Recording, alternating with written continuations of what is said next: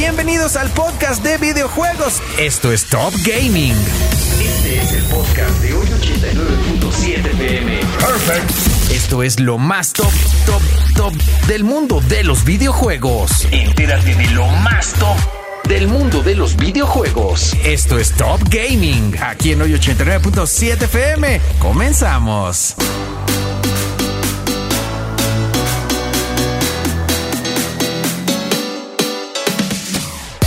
Pues ya estamos aquí de vuelta en hoy 89.7 FM para platicar de lo más top del mundo de los videojuegos Top Gaming. Mi querido Ramses de Gixila, ¿cómo andamos? Muy bien, Dieguito, ¿tú cómo estás? Todo bien, bien. Cuéntamelo todo. ¿De qué vamos a platicar el día de hoy?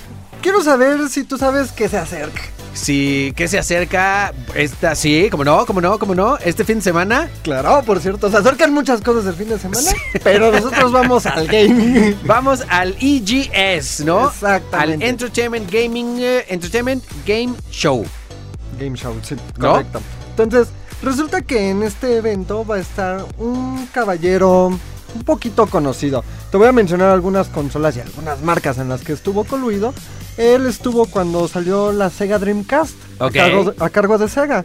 También estuvo en el lanzamiento de la Xbox 360. Ok. Y el muchacho se hizo muy famoso porque en los lanzamientos de Halo 2 y GTA 4 Ajá. salió con un tatuaje de uno del logotipo de Halo 2 y acá uno de GTA 4. Vámonos, pues ya no debe de estar tan eh, muchacho. No, ya, ya. Yo le digo muchacho, pero. Sí, Digo, si estuvo en el lanzamiento de esos juegos y consolas ya trabajando, pues no está tan muchacho. Pues bueno, el señor se llama Peter Moore. Ajá. Obviamente, ya está setentón el caballero. O sea, no me gusta decirlo así tanto porque respeto al caballero. Claro, claro, claro. Me decía un tío, es que ya se ve un poquito grande. Y le digo, sí, le digo, tiene 20 años desde que lo vimos en estos lanzamientos. Claro, ya desde que lo ve. Y aparte, hace 20 años la gente ya se veía grande. O sea, a sus 50 seguro ya se veía muy, muy, muy grande.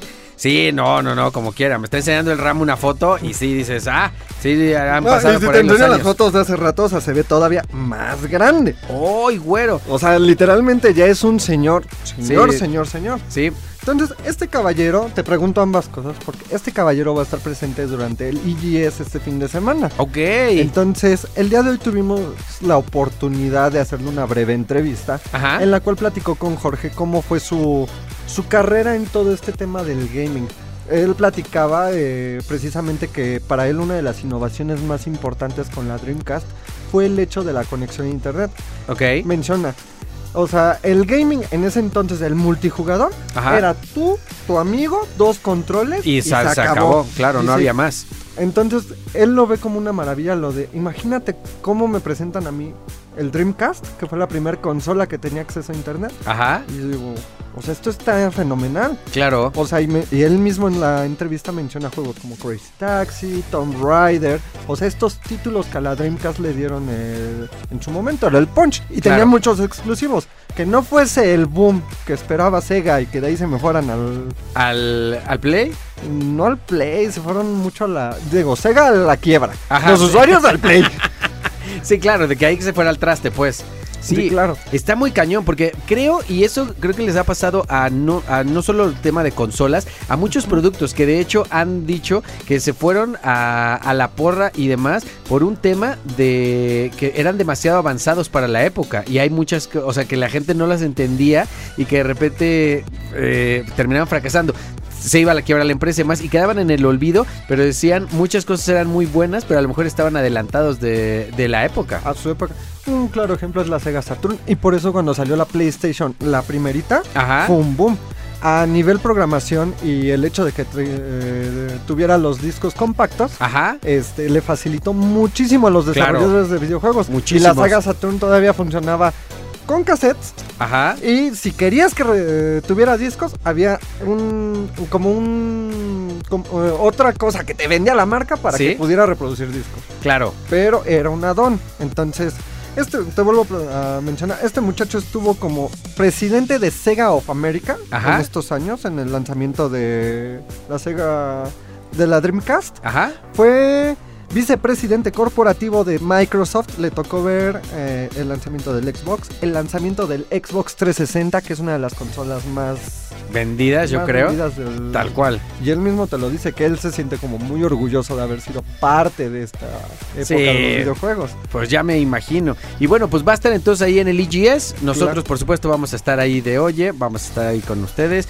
Ustedes con nosotros y con toda la bandera. Obviamente, todo el fin de semana. Eso es todo. Pues si se quieren enterar de esto y más. En Gixila.tech y ahí van a ver también la entrevista que tenemos con el caballero próximamente. Y antes de que nos vayamos, quiero mencionarles que si entran al sitio web de Gixila.tech, les vamos a regalar unos boletitos para el IGS.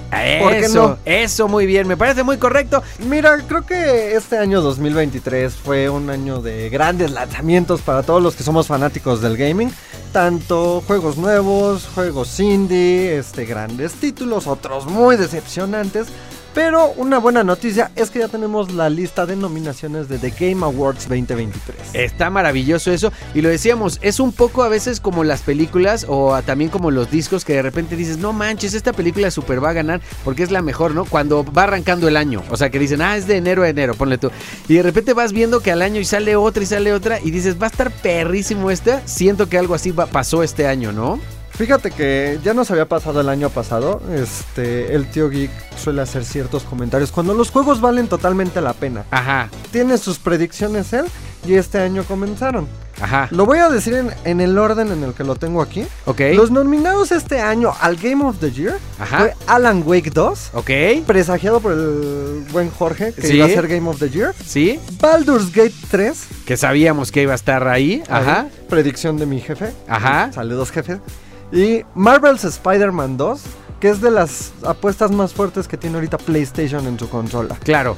También tenemos Resident Evil 4 Remake, El remake, ajá. que a mí me sorprende, porque a pesar de ser un remake que acaba de salir, es un título que salió hace 20 años. Lo cual te habla de la vigencia que tiene Resident Evil. O sea, porque para estar nominado de este tamaño, o sea, es una vigencia importante. Aparte es el... Tuvieron una baja con el 3 Ajá. y el 4 lo retomó para arriba, o sea, casi Sí. casi se... ¿Yo sabes cuál? Me, impulsó. acu- me acuerdo muchísimo de un Resident Evil que jugué que me pareció terrible y lo jugué porque me gustaba mucho el título. Uno que era como en la selva, ¿te acuerdas? En la selva. Biohazard, no me acuerdo qué. Era una cosa terrible, ¿eh? Que no me, no me voy a acordar del, del título bien, pero me acuerdo que era un, eh, un Resident malísimo, malísimo. Puede ser, ni, ni me acuerdo, sí. Pero, ajá, ándale, creo que es de África. O sea, horrible. Ok, donde se mezclaban las historias de Leon. Sí, sí, sí, ya sé. Es de malo. Mira, yo me quedé hasta el 5. Ah, ok. O sea, yo jugué del 1 al 5. Ajá. Para mí esos son los Resident. No, es el 5 de ellos. ¿Sí? ¿Ah, es el 5? Mira, Es entonces, donde salen Chris y Shiva. Exactamente. pues, Todavía ese se me hizo pasable. pasa. Porque lo pagué yo, pero bueno. Mira, Otro de los títulos que están nominados es Super Mario Bros. Wonder. ya jugamos. Está buenísimo, sí me parece buenísimo. Yo siento que es como ese tipo de juegos todavía ganan el efecto nostalgia. O Pero es una combinación porque es un efecto nostalgia, pero con nuevas cositas. O sea, porque sí trae de todo. O sea, sí puedes apreciar cómo hay una diferencia de gráficos, de los personajes. O sea, hay mucho. O sea, se nota como mucho trabajo en el juego. ¿Cuántos años tenemos con el plomero favorito de todos? Casi 50 años. Seguramente, O sea, seguramente. Más o menos por ahí vamos. Sí. Entonces yo sí entiendo por ese lado la nominación. ¿Está bueno? Y hay otra nominación. Aquí Nintendo lo hizo muy bien porque tuvo dos títulos nominados. Ya mencioné a Mario. Este y sé cuál es el otro. Ese estoy seguro. Dilo, dilo, Zelda. suéltalo. Sí, Zelda. claro. Ajá. O sea, Tears of the Kingdom Ajá. tiene muchos puntos que a mí me sorprenden para Game of the Year. Punto número uno, estamos en una consola de vieja, de la generación anterior. Sí. O sea, no está compitiendo a la par ahorita con Xbox Sí, sí, Series, sí. con PlayStation 5. Sí. Nintendo Switch y le sigue dando Pelea. pelea. Con dos títulos. Con dos títulos. Exacto.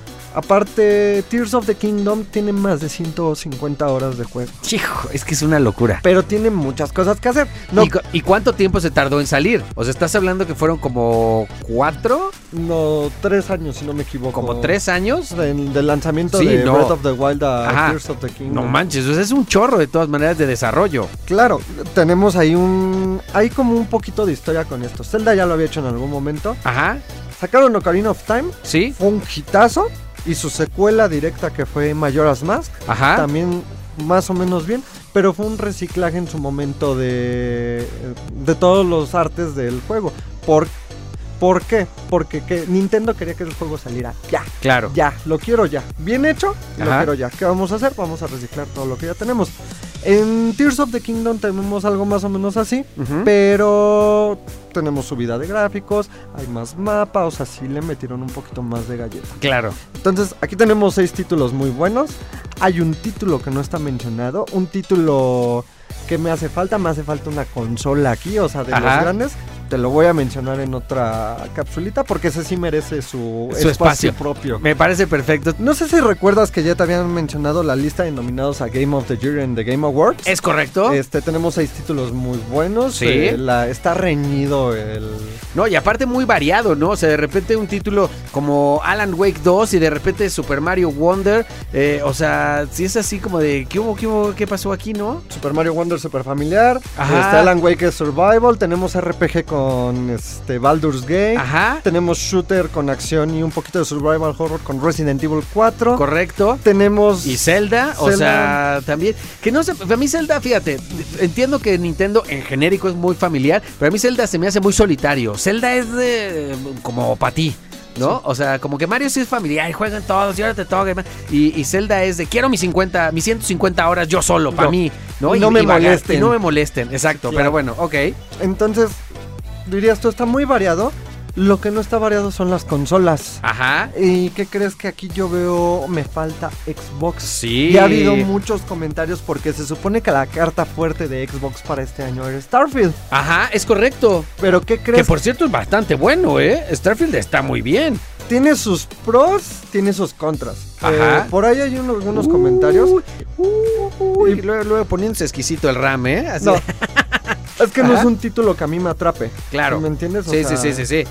Bueno, pero luego que no te atrape a ti, no quiere decir que no sea bueno. Exactamente. Eh, tiene mucho que ver con dónde sí fue nominado. No fue nominado a Game of the Year, Ok, pero sí está nominado en la categoría de mejor juego RPG. ok. Entonces, posiblemente no lo gane porque ha habido muchos comentarios. Si te soy 100% honesto, ni siquiera me llama la atención jugarlo. Ok, Pero si ves gameplay, si ves este tipo de cositas, es un juego poco, ah, desde mi perspectiva como jugador, Ajá. digamos lo casual, es poco llamativa. ok. O sea, no es un juego que yo te diga, no manches, salió Starfield y está innovando en tal cosa. ¿sí me Ajá, como lo hizo Alan Wake, o sea, a final de cuentas, claro. Claro, por ejemplo, Baldur's Gate también tiene este punto y es muy importante. O sea, cuando Bueno, salió... pero Zelda tampoco es así que haya innovado mucho. Spider-Man tampoco es que haya innovado mucho. Eh, Que ojo, me encantan los juegos, pero, o sea, aquí estoy jugándole al abogado del diablo, me encantan, pero tampoco es que hayan innovado la vida. Ya lo he mencionado, con Zelda tienes efecto nostalgia. Es un título que tiene más de 30 años Sí. en el mercado y va a seguir vendiendo. Y sigue Sí. vendiendo. Sí, sí, sí, sí. Lo sí. mismo con Mario. Sí. ¿Qué pasa con Marvel's Spider-Man? Es una de las cartas más fuertes de PlayStation y desde que salió el primero en el PlayStation 4 Ajá. fue un gran título. Es que más bien te voy a. Te, te puedo decir hasta esto. De a mí de Spider-Man me pasa. Si alguien jugara Spider-Man por primera vez, o sea, el pasado, no este, obviamente, desde el pasado, le encantaría, le volaría la cabeza. Porque creo que no hay nada incluso que se parezca al día de hoy, ¿no? Porque, pues, ¿qué vas a hacer? Ni modo que pongas a, a Mario a jugar con telarañas, ¿verdad? O sea, como que no hay otro personaje con el que puedas jugar así. Y me parece maravilloso desde el pasado. Mira, para Sony Spider-Man fue una de las cartas fuertes. Desde Ajá. que lo adquirieron para las películas hasta ahorita en los videojuegos, es el superhéroe más rentable de Marvel. El videojuego se vendió bien, tiene buenas mecánicas, todo está O sea, fue una como una construcción de todos los hechos muy bien. Por Sí. eso vende, por eso está nominado a Game of the Year. Tal cual. El tema con Starfield es que tenemos un juego extremadamente largo. Sí. Tenemos algunos planetas que no, o sea, son visitables, pero no es como que tú tengas que hacer algo. Muy a diferencia de en Zelda, donde a pesar de que tú te vayas a explorar libremente, encuentras cualquier cosita. Y cantidad de misiones sin ningún problema. Sí, Sí, no, en, esa, en esa la doy, la doy, la doy. Pero bueno, exacto. Por eso exactamente es esto. Entonces, está un poquito en ver una nominación. Una sola nominación de Starfield en The Game Awards Ajá. está muy en duda. Y ni siquiera fue el juego del año. Sí, no, no, al no, no, no. Mejor juego de RPG. Va a estar cañón. Pero bueno, como dices, estaremos de todas maneras muy al pendiente. Quiero preguntarte algo. ¿Tú eres fanático de Robocop? Soy súper, súper, súper fan de Robocop. O sea, a mí me tocó de chavitito. Quiero yo creer que es como ese tema que teníamos hace rato de películas que tienes que ver casi sí o sí, ¿no? Claro, sí, exacto. Hoy no, Robocop me parece una cosa. ma- Creo que fíjate, fue muy sorpresivo. también lo decíamos. No sé qué tanto haya. Digo, ya sé que efectos especiales había, pero creo que el Robocop estuvo súper bien hecho de que lo hicieron real, pues. O sea, entonces una, es una joya. Me Los encanta. efectos prácticos de esa película son una Exacto, maravilla. exacto, me encanta. Pero bueno, ¿por qué te menciono las películas de Robocop? Ajá. Porque tenemos... eh, Uno, oh, espérate, uno muy buena, dos muy buenas. O sea, a mí la dos me gusta también muchísimo. Tres malísima. O sea, malísima. ¿Y te acuerdas? ¿Hay una cuatro? Mm, no. Creo que Son no, ¿verdad? tres, son tres nada más. Sí, son tres nada más. Y el remake, horrible. O sea, pésimo. Yo me quedé dormido en el Sí, no, remake. feo, feo, feo. Te voy a retomar un tema. ¿Te acuerdas que te había mencionado videojuegos que continúan películas? Ok. Pues, ¿qué crees? Que tenemos Robocop Rogue City, acaba de salir para todas las plataformas recientemente. Ajá. Y este se sitúa entre Robocop 2 y Robocop 3. Ok. Entre la buena Ajá. y la que ya no dio para tanto. Sí. ¿Qué diferencias tuvimos en estas películas? Bueno, la principal era que el señor Peter Weller, Ajá. que era el que interpretaba a Alex Murphy, el- Exacto. el Robocop tal cual, ya no volvió para esta tercera entrega. Ok. Entonces, por eso en la 3 ya no ves que se quita el casco, pero es como muy raro. Ajá. ¿Sí me entiendes? Pero esto fue como una de esas cositas que le quitó. Pues para Robocop Rogue City, este muchachón regresa a ser la voz del oficial Alex Murphy. Ah, Ok. Entonces, a mí se me hace, desde que vimos el tráiler de lanzamiento dije, wow, o sea, no puedo remontar a los 80s. Yo sé que no viví esa época, pero sí me tocó jugar esos juegos del Super Nintendo. Ajá. De Robocop, eran side scroll, o sea, Sí. y había Robocop, Robocop contra Terminator, o sea, la Super Nintendo tuvo muchos títulos, Sí. pero ya verlo actualmente en, es- eh, eh, valga la redundancia, en la actualidad con lo- las nuevas consolas, Ajá. meterte en el papel del Robocop, está, de ser Robocop, o sea, porque Claro. no es jugar con él, es que te metas a ser Robocop en esta entrega, está súper, súper cool. Qué chido. A mí, y te digo, creo que fue una cosa. El otro día me encontré una cuenta que se llama, este, la- se las voy a poner por ahí, pero es así como de los ochentas, no sé qué. Y por supuesto es un cuate que tiene su cuarto todo de los ochentas, pero con este mismo reloj, ya sabes, el de las, de, de los números rojitos, o sea que son como de madera, este, que tenían radio y los Walkman y todo, pero tiene su consola de Nintendo y comienza a meter, eh, bueno, del NES, y comienza a meter sus cartuchos y metió uno del Karate Kid. No, Uy. bueno, me volvía loco, dije, y lo veía y a pesar de decir, hijo, qué feo era y qué mal se movía y demás, no pude eh, más que emocionarme. O sea, dije, qué padre. Fíjate que yo tuve una plática, discusión Ajá. recientemente con un compañero de trabajo, porque me decía, oye, yo Ajá. desde mi punto de vista dice que horrible está Five Nights at Freddy's. Ajá. Y le dije, sí, le digo, pero si lo comparas con lo que para ti era lo super cool en tu infancia, Claro. le digo, te apuesto lo que quieras a que hoy en día dices, ¿cómo yo veía eso? Sí, exacto. Y yo le di el ejemplo, le digo, para mí los Power Rangers en mi infancia eran el boom. Claro. Los veo ahorita y digo, madre, Qué horror. ¿cómo veía yo eso? A mí me pasó y les dije una vez con eh, MacGyver. O sea, me pasó una vez con MacGyver que dije, a- alguien dijo, no, vamos a volver a pasar MacGyver. Y dije, no manches, a mí MacGyver me encantaba de niño. Y dije, creo que hay cosas que hay que dejar en la infancia. No hay que volver a ver esos capítulos que decías, ay, a mí me encanta, porque volví a ver MacGyver y dije, no puedo creer que yo me tragaba esta. O sea, de verdad, así lo dije, no puedo creer que yo me tragaba esta, porque de- era una cosa, pero fatídica, ¿no? Qué aborazado. Muy aborazado, muy aborazado. Pero en el tema de Robocop, qué bueno. Y creo que a final de cuentas tiene algo. eh, tiene algo que te voy a decir que es como de las tortugas ninja. Que creo que son personajes entrañables. Y creo que un niño de hoy. O sea, si ve esta, esta idea del policía, este, que es un robot y demás, porque a final de cuentas es un robot con muchos valores, de familia y demás, o sea, era un personaje bueno a final de cuentas, pero creo que es un, persa- eh, un personaje del cual es muy fácil encariñarse. Si dejamos de lado el hecho de que la película era extremadamente gore, Sangrienta, sangrienta, súper para sus sangrienta. años, Sí, no, no, hoy eh, jamás ningún niño puede ver. ¿Te acuerdas de de ni ni ni ni ni ni ni ni ni ni ni ni ni ni ni ni y.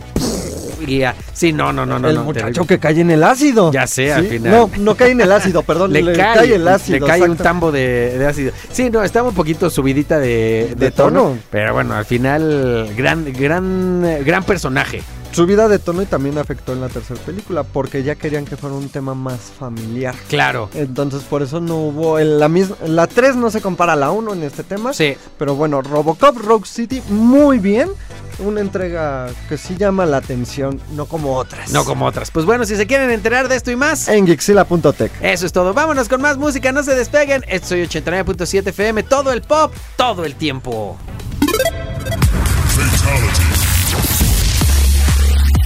Y esto fue el podcast, el podcast. Esto fue todo en el podcast de videojuegos Top Gaming. Aquí en el 89.7 FM nos oímos en la siguiente. Fatality.